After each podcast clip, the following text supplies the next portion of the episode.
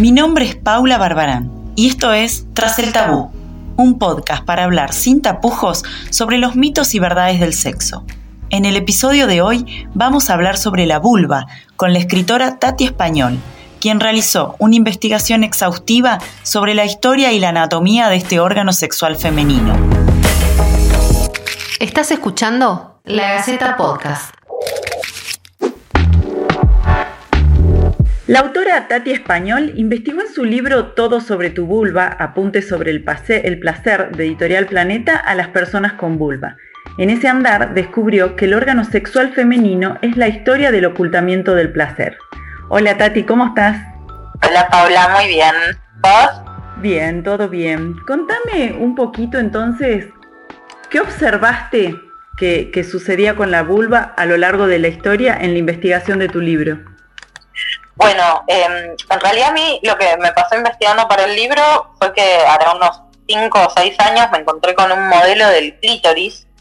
Eh, la palabra vulva todavía no estaba ni en mi diccionario. Em, y no podía creer que no supiese que era eso. Hoy quizás la forma completa del clítoris, que el clítoris es un órgano mayormente interno y tiene solo una partecita para afuera, que a mí lo que me flasheó fue conocer toda la parte interna. Eh, eso me llevó como cuando dije, no puede ser que yo recién esté conociendo esto a mis 30 años, eh, se lo fui a contar a mis amigas y a las personas que conocía y también la misma, el mismo desconocimiento. Y a, a mí lo que me pasó fue que la única, yo necesitaba entender la explicación a por qué lo estaba descubriendo a los 30 años, cuando además cuando lo descubrí me cayeron muchas fichas y entendí muchas cosas de mi vida. Y, mm, y eso me llevó como indefectiblemente a la historia. Entonces mi, investigación, por decirlo de algún modo, eh, se basó en tratar de entender un porqué, ¿no? Como tratar de entender por qué estaba pasando eso. Y ahí entré como en un camino de frustraciones muy fuerte de no encontrar información, de darme cuenta que en los libros era como algo que o no se mencionaba, o se mencionaba mal, o no se mencionaba completo, o se mencionaba desde un lugar de mucha desinformación.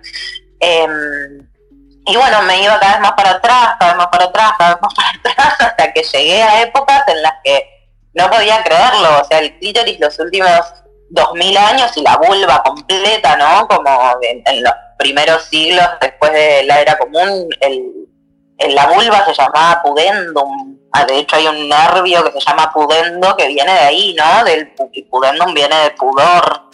Eh, no se estudiaban, fui encontrándome con que, claro, en realidad nunca se habían estudiado cuerpos eh, con vulvas, siempre se habían estudiado cuerpos de, varones heterosis a lo largo de, la historia de la medicina y de las ciencias, y que en realidad, para nosotras, para quienes hemos sido socializadas como mujeres, eh, había una información, ¿no? Pero que esa información había sido oculta, negada, así como me encontré con eh, un montón de referencias dentro de la casa de brujas en Europa en siglo entre 1500 y 1700 que estaba relacionado a eso, las brujas estaban montadas en la escoba porque lo que se decía era que se frotaban con la escoba y que se daban placer desde ese lugar y que se untaban ungüentos y hacían preparaciones.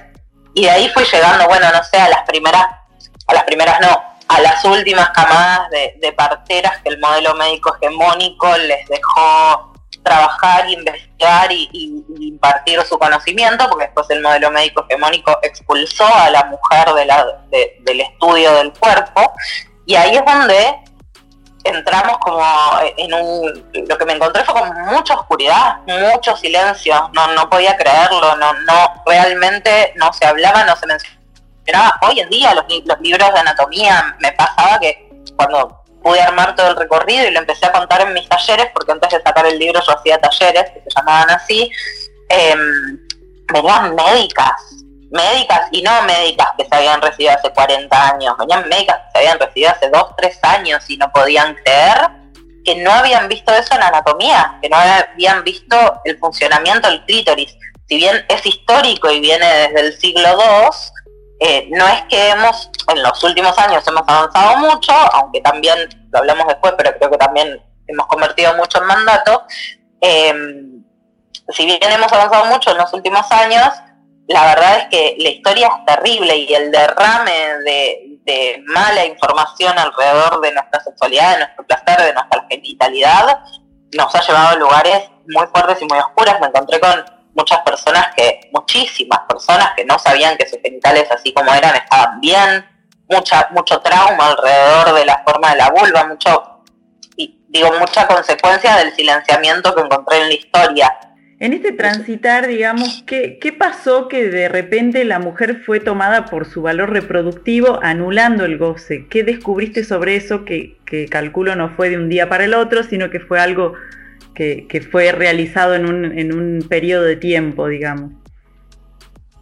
Sí, eh, yo creo que en realidad como eh, no es un proceso lineal, sino que es una cuestión de, idas y, venidas. Y bueno, nada, es la opresión del género, o sea, va más allá de la genitalidad de esto, ¿no? Como en cuanto el, el hombre eh, y, la mujer empiezan a querer cerrar sus territorios y dejan de ser nómades y empiezan a instalarse y a querer controlar su ganado, su tierra, cuidarlo y, disputarlo con otros, se empieza a ir instalando como el concepto de propiedad privada que cuando éramos eh, nómades no existía, eh, sobre todo en la tierra, y la forma de cuidar la propiedad privada empezó muy levemente y muy de a poco, ¿no? Y es un proceso muy largo que hay historiadores que lo cuentan de manera mucho más interesante de la que lo estoy contando, empiezan a entender a la mujer como una herramienta que había que dominar, porque para que la herramienta, ¿no? Para que el caballo te funcione como vos crees que te funcione, de algún modo lo tenés que dominar y entrenar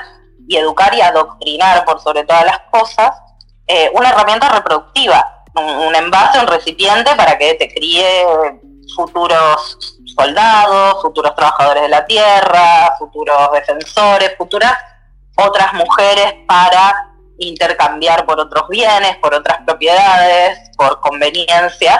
Después, bueno, se va instalando, mucho tiempo después, se va instalando el capitalismo y el capitalismo necesita lo que ya sabemos, ¿no? Como gente para que salga a trabajar y todo se sostenga. Y eso se logra a través de la reproducción indiscriminada, porque en realidad en, en los siglos, no sé, antes, yo digo antes de la era común, pero es antes de Cristo, entiendo que, se dice así, em, en, los siglos previos a, la era común eh, se hacían bacanales y, la sexualidad fluía mucho más libremente y a medida en que se, empieza a organizar todo esto, todo se empieza a ir coartando y limitando y, dominando, básicamente, porque capitalismo y patriarcado van de la mano y funcionan en conjunto, si no, no funcionan. Y hoy es la base de lo que sostiene todo.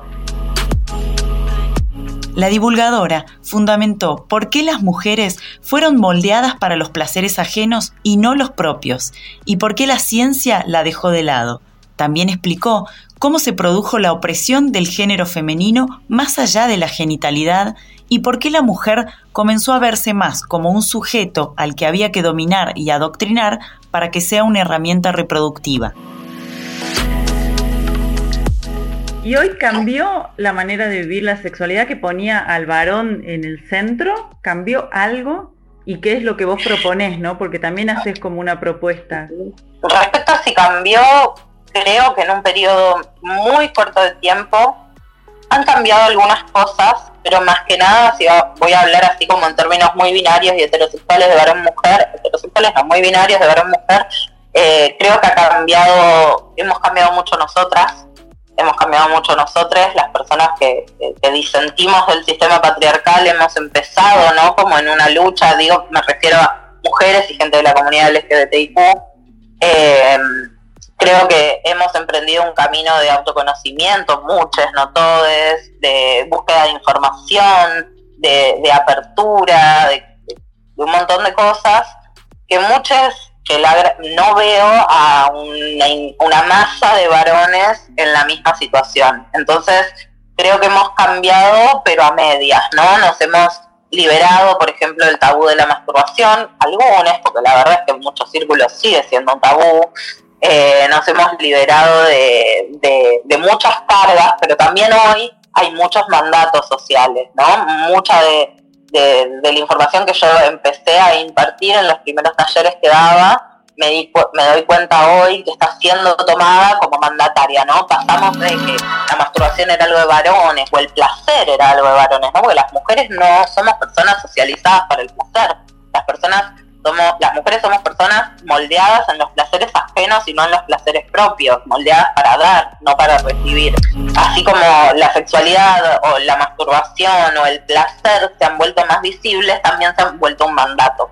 Eso es lo que quise decir. Como que siento que está muy bien liberar la información y qué sé yo, pero tampoco se puede volver en una obligación, porque hay personas asexuales y esas personas son un montón de personas, hay personas que están atravesando periodos de duelo, de supervivencia, de, un montonazo de cosas que pasan por momentos donde la sexualidad no es importante y yo ahí estoy viendo mucho peso ahora, ¿no? Como bueno, ahora hay que tener relaciones sexuales todo el tiempo y, hacer un montón de cosas que, se nos educa eh, en, estas nuevas ideas como si fuésemos todos iguales, como si todos, todos necesitásemos lo mismo. Entonces creo que hay un avance, creo que también hay un avance de los mandatos eh, y de la hegemonía y creo que lamentablemente muchos varones heterosis están quedando muy atrás.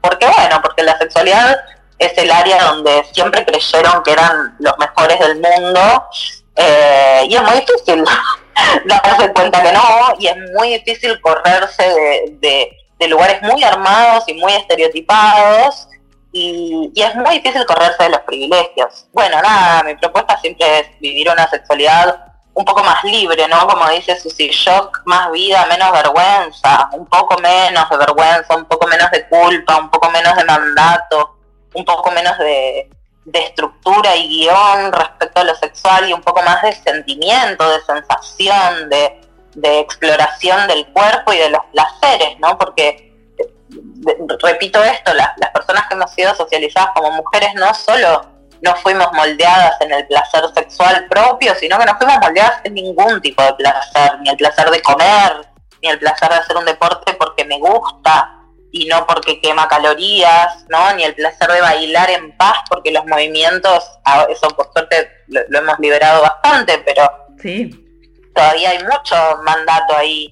Em, entonces creo que, que, bueno, yo abogo por eso, en mis talleres, en mis espacios, trabajo y voto por una sexualidad más libre, menos cargada de lo que hay que hacer y más cargada de lo que quiero hacer de lo que me gusta, que parece una pagada, yo lo pregunto mucho en los acompañamientos individuales que hago, ¿vos qué querés?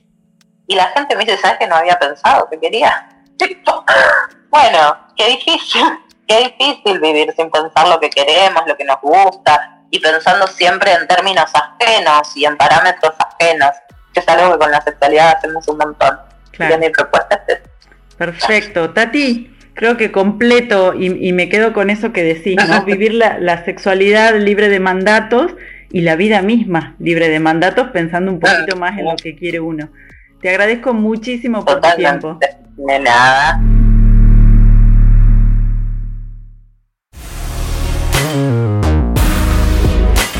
Esto fue Tras el Tabú, un podcast para hablar sin tapujos sobre los mitos y verdades del sexo.